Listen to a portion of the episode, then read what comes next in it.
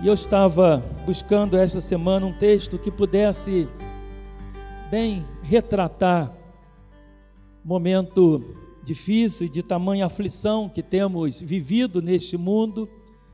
E eu lembrei então do Salmo 57, gostaria que os irmãos abrissem. Nós vamos ler os dois primeiros versos e vamos perceber o quanto a palavra de Deus foi atual no tempo em que ela foi escrita por Davi e o quanto ela é atual em nossos dias, naquilo que temos vivido neste mundo. Salmo 57, pedir que os irmãos fiquem de pé, por gentileza.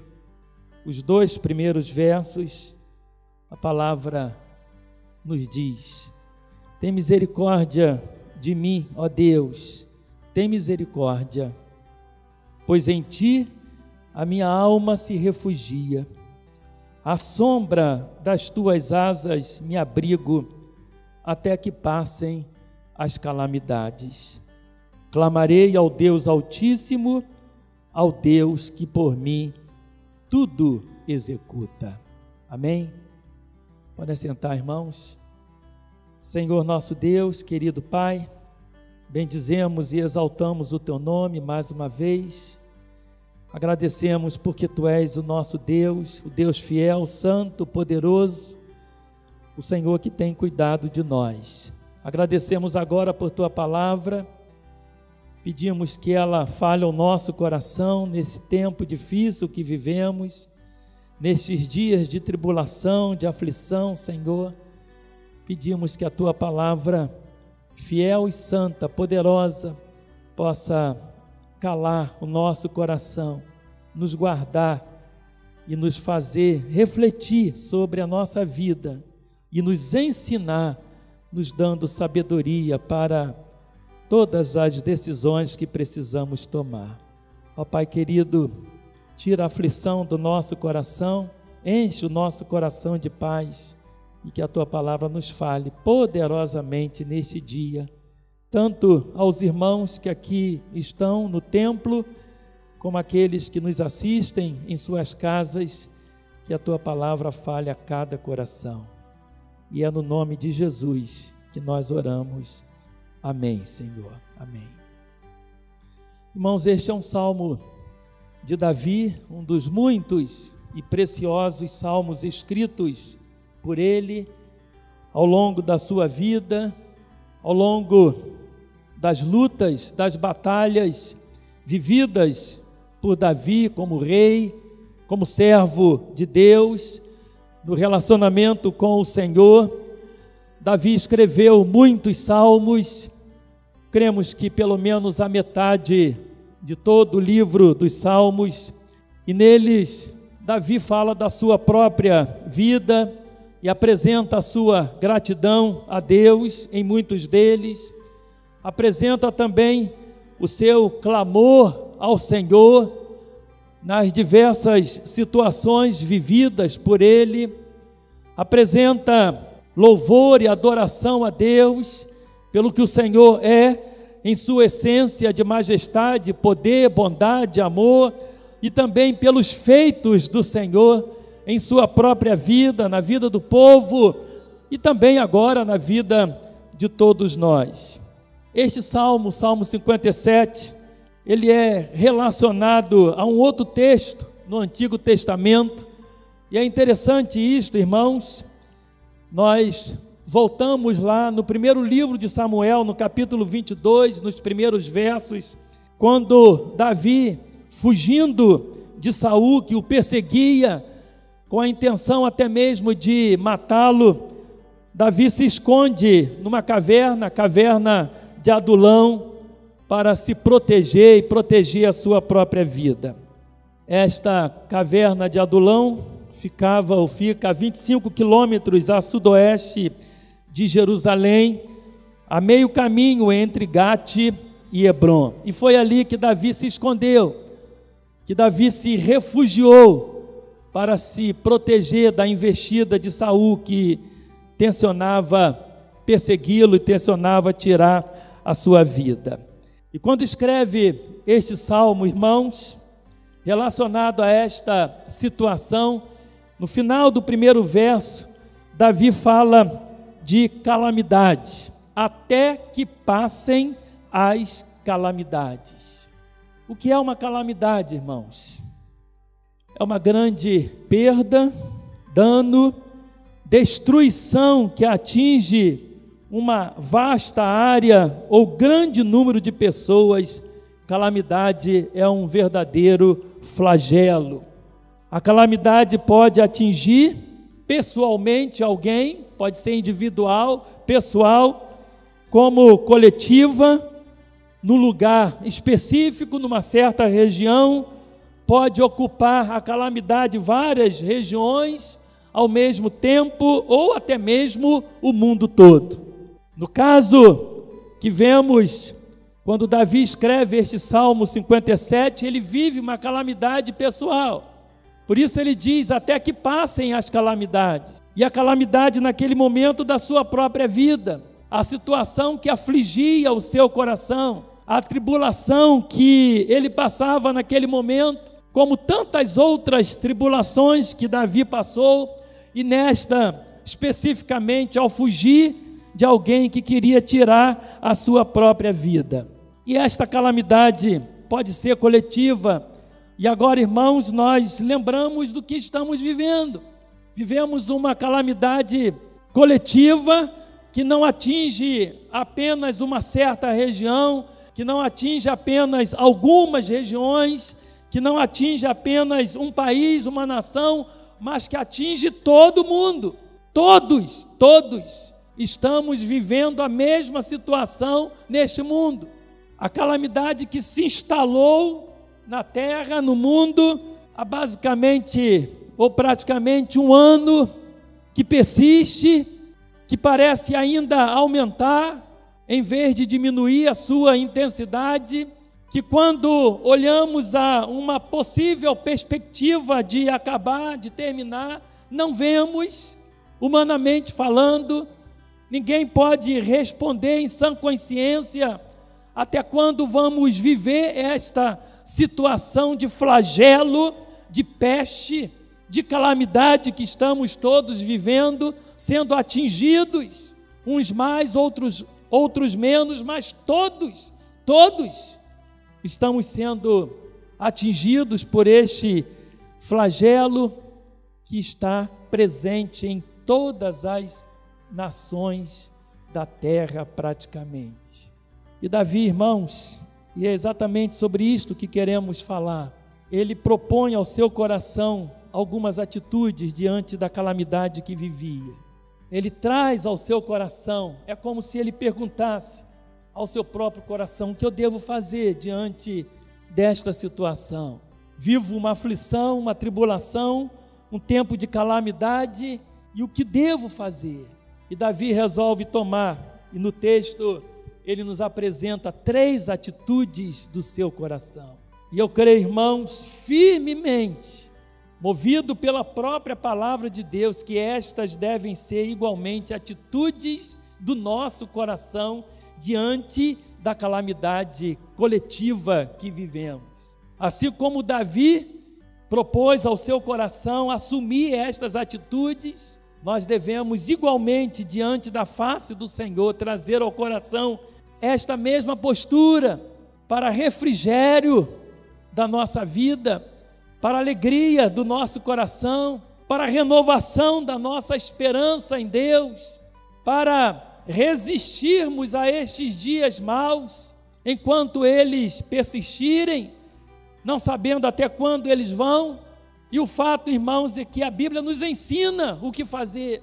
E não somente nesse texto, no exemplo da vida de Davi, mas em tantos outros. Somos ensinados, doutrinados a como agir diante de situações assim, principalmente diante desta que creio seja uma situação absolutamente inédita em termos de intensidade, de tempo, de duração, de tantos outros fatores, e ninguém há de negar que realmente vivemos o que podemos chamar de final dos tempos, o cumprimento das profecias bíblicas até a volta do Senhor Jesus Cristo para buscar a sua igreja.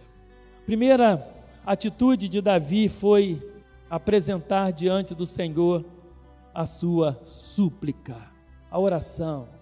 Tão simples, irmãos. Tantas vezes somos alertados em relação à necessidade da oração, à urgência da oração, do clamor a Deus, de buscarmos a face do Senhor permanentemente, não apenas em situações de flagelo, mas em toda e qualquer situação da nossa vida.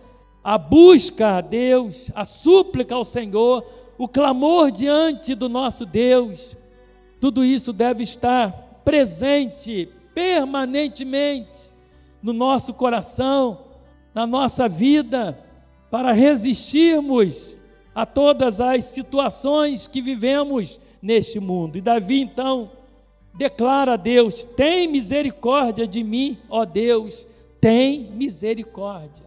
Oração simples, mas cremos de um coração que confia, que deposita a sua fé e esperança no Senhor. Davi foi chamado pela própria Escritura como o homem segundo o coração de Deus. Não obstante tantas coisas que viveu, Davi se relacionou com o Senhor, teve comunhão com o Senhor em sua vida, conheceu a Deus, foi dirigido pelo Senhor, pôde caminhar com Deus nas lutas, nas batalhas pessoais, como rei, enfim, e ele agora suplica, simplesmente suplica a misericórdia de Deus. Tem misericórdia de mim, ó Deus, tem misericórdia.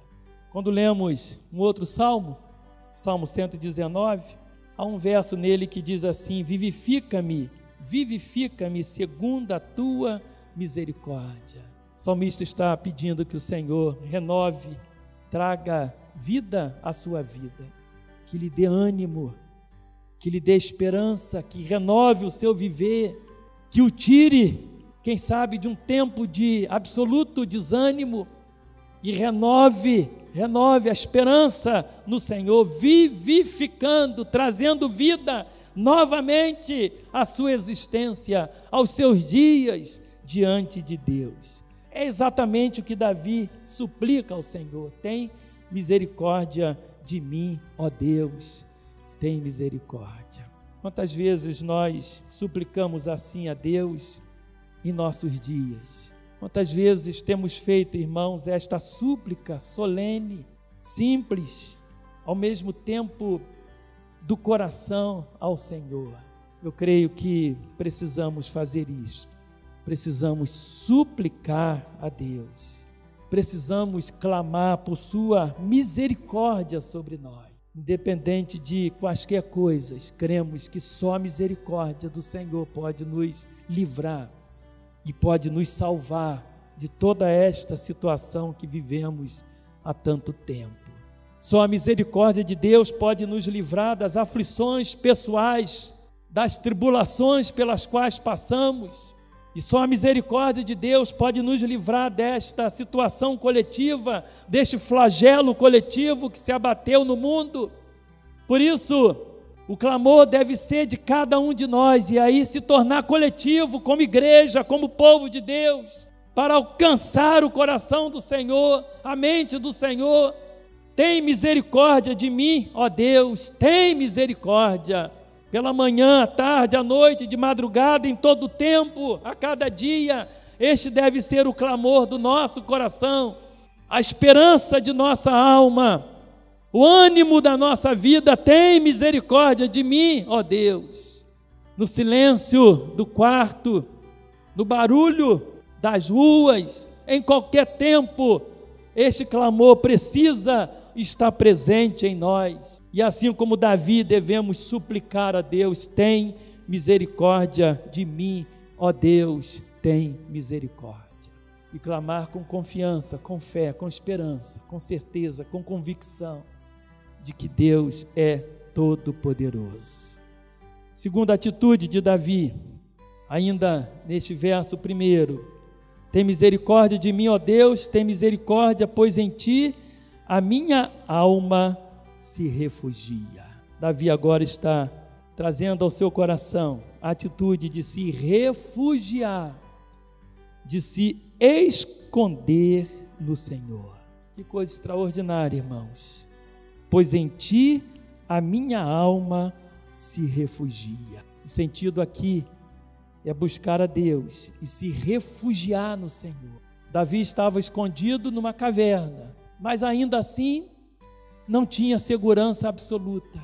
E ele crê que esta segurança absoluta, muito mais do que se refugiar em qualquer lugar, e no caso dele na caverna, era se refugiar, se esconder em Deus e aguardar o livramento do Senhor, a salvação do Senhor, a misericórdia do Senhor sobre a sua vida.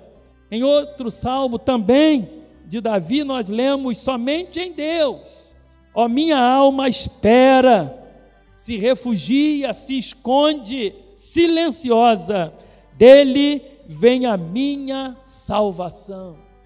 Tão importante quanto a primeira atitude de suplicar pela misericórdia do Senhor é a atitude de se refugiar nele, de se esconder no Senhor, de buscar o livramento que muito mais do que qualquer esfera humana vem do nosso Deus. E nele se refugiar de tudo isto que vivemos, buscar abrigo, esconderijo, descanso na vida e no coração diante do Senhor e diante de tudo que temos vivido.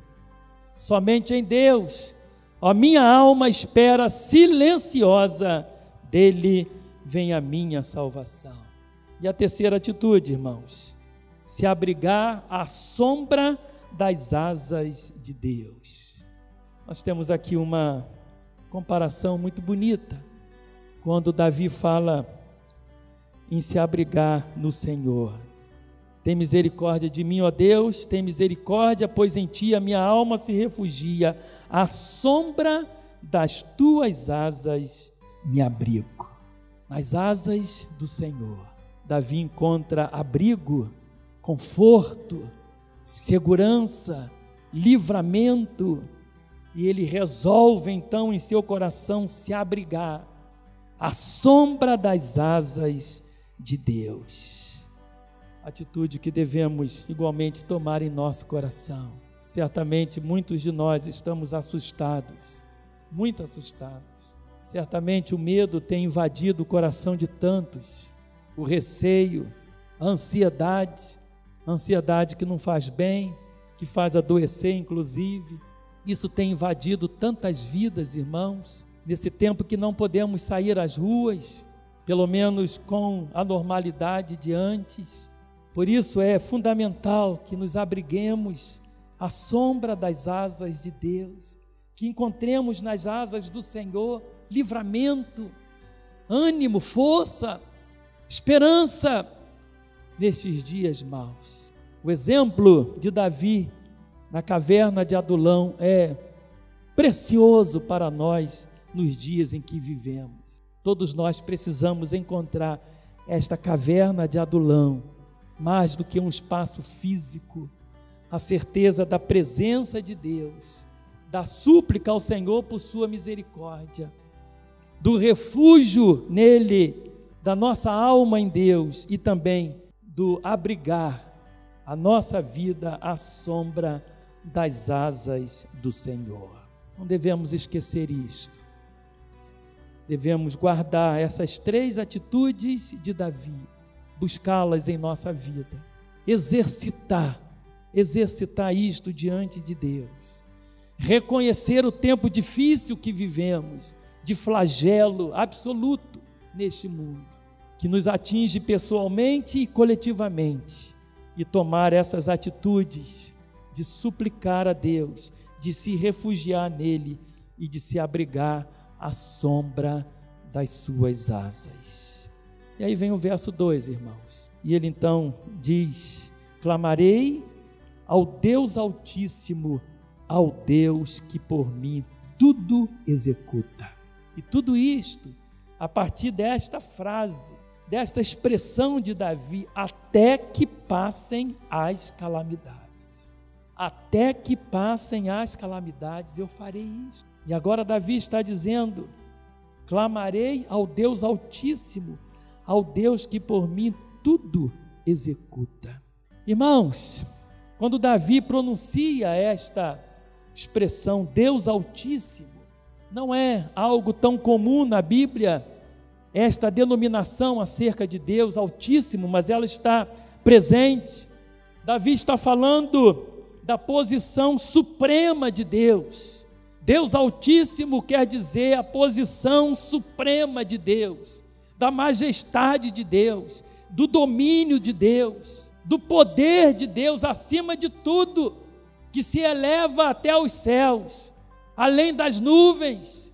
O Deus Altíssimo, a este Deus Davi está clamando. Nós encontramos, irmãos, esta expressão Deus Altíssimo, e a primeira menção na Bíblia que temos está exatamente lá no primeiro livro, o livro de Gênesis, quando nós lemos o seguinte texto: Melquisedeque, rei de Salém, trouxe pão e vinho, era sacerdote do Deus Altíssimo. É a primeira menção bíblica desta expressão, Deus Altíssimo. Melquisedeque, cujo nome quer dizer rei de justiça, é considerado biblicamente um tipo de Cristo, porque ele é chamado de sacerdote e rei.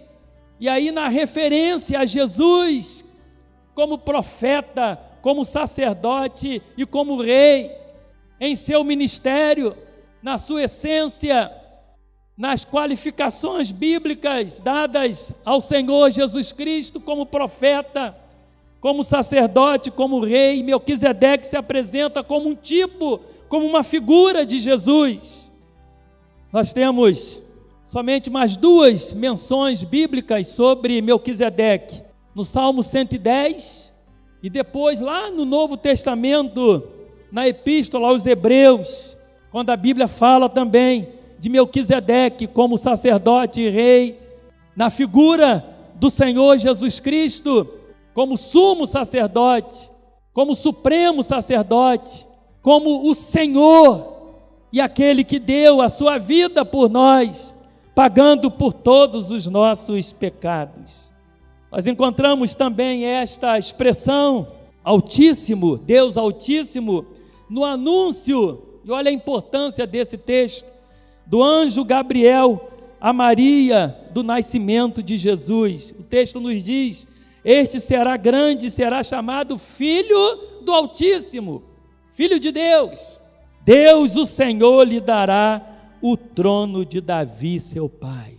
Portanto, quando Davi clama ao Deus Altíssimo, essa expressão não é tão comum como tantas outras qualificações que encontramos na Bíblia quando ela se refere ao Senhor Deus, nos seus atributos perfeitos, na sua essência de perfeição absoluta, mas as menções que nós encontramos são extraordinárias. Quando na menção a Melquisedeque, figura tipo do Senhor Jesus Cristo, e no anúncio do anjo Gabriel a Maria, do nascimento do Redentor, do Salvador, chamado Filho do Altíssimo. É a este Deus, irmãos. E o que, que nós enxergamos aqui? Que Davi sabe perfeitamente a quem está clamando. Ele conhece a Deus. Ele sabe a quem está recorrendo quando suplica por sua misericórdia. Ele sabe com quem está falando quando diz que há de se refugiar. A sua alma há de se refugiar no Senhor. E ele sabe quando procura abrigo nas asas de Deus a quem ele está se referindo. Este é o Deus Altíssimo, o Senhor Supremo, aquele que está acima de todas as coisas, o Rei eterno, o Deus perfeito e santo e todo-poderoso em todas as suas ações, obras, pensamentos, palavras. Davi sabe a quem está orando e nós precisamos saber a quem nos dirigimos quando oramos ao Pai, quando oramos a Deus reconhecer o seu poder, a sua majestade, o seu nome santo sobre nós. Este clamor deve ser permanente, ou seja, perseverante, verdadeiro, ou seja, sincero, e confiante, ou seja, com absoluta fé. Por isso, Davi termina o verso 2 com essa expressão que determina a sua confiança na bênção e no cuidado do Senhor, ao Deus que por mim tudo executa. Clamarei ao Deus Altíssimo, ao Deus que por mim tudo executa. Davi agora expressa a sua total e absoluta confiança ao afirmar o seu clamor a Deus, na certeza de que é o Senhor quem executa tudo, tudo em sua vida. Isso deve nos fazer descansar, irmãos, saber que o Senhor executa tudo em nossa vida, que Ele é o Senhor, é o Deus da nossa existência, cuida de nós, sabe tudo que está em nosso coração, mais do que nós mesmos sabemos.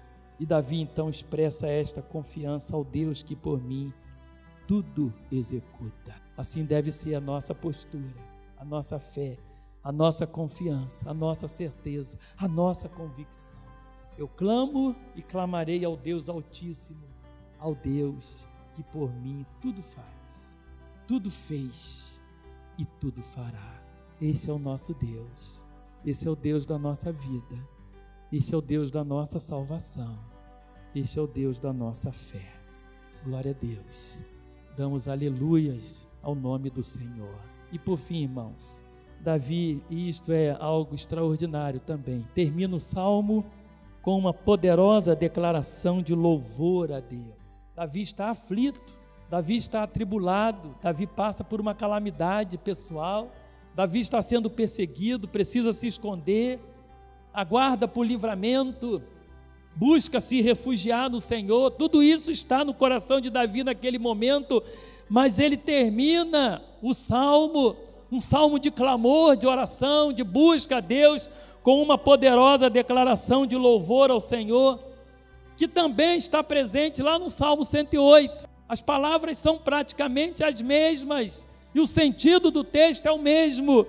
Quando ele diz: Firme está o meu coração, a Deus o meu coração está firme, cantarei e entoarei louvores. Desperta, ó minha alma, despertai lira e harpa, quero acordar a alva, render-te-ei graças entre os povos, cantar-te-ei louvores entre as nações, pois a tua misericórdia se eleva até os céus e a tua fidelidade até as nuvens. Ser exaltado a Deus acima dos céus e em toda a terra esplenda a tua glória.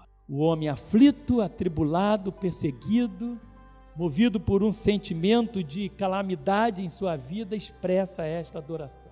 Isso quer dizer, irmãos, que em quaisquer circunstâncias, mesmo neste flagelo que vivemos coletivamente, o nosso coração deve adorar e deve cantar louvores ao nosso Deus. E deve manifestar diante do Senhor que ele está firme, firme, firme em Deus. E que ele deseja render graças ao Senhor entre os povos, cantar louvores a Deus entre as nações e declarar que a misericórdia do Senhor se eleva até os céus e a fidelidade do nosso Deus até as nuvens ser exaltado, ó Deus, acima dos céus e em toda a terra esplenda a tua glória. Que em meio à pandemia séria, terrível, que vivemos neste tempo, que em meio à tribulação e aflição que tantas vezes assaltam o nosso coração, em meio à tristeza, irmãos, dos dias maus, que ainda assim o nosso coração se firme em Deus e exalte ao Senhor. Reconheça a sua glória e majestade. Renda graças a Deus, louvores entre as nações. E saiba, nosso coração, que a misericórdia do Senhor se eleva até os céus, até as nuvens, e que o Senhor é exaltado e que em toda a terra esplenda a sua glória. Que assim esteja e seja o nosso coração neste dia. em meio ao flagelo deste momento, que ele exalte, exalte e renda graças ao Senhor, porque o Senhor é bom e porque a sua misericórdia dura para sempre. Que o Senhor nos abençoe.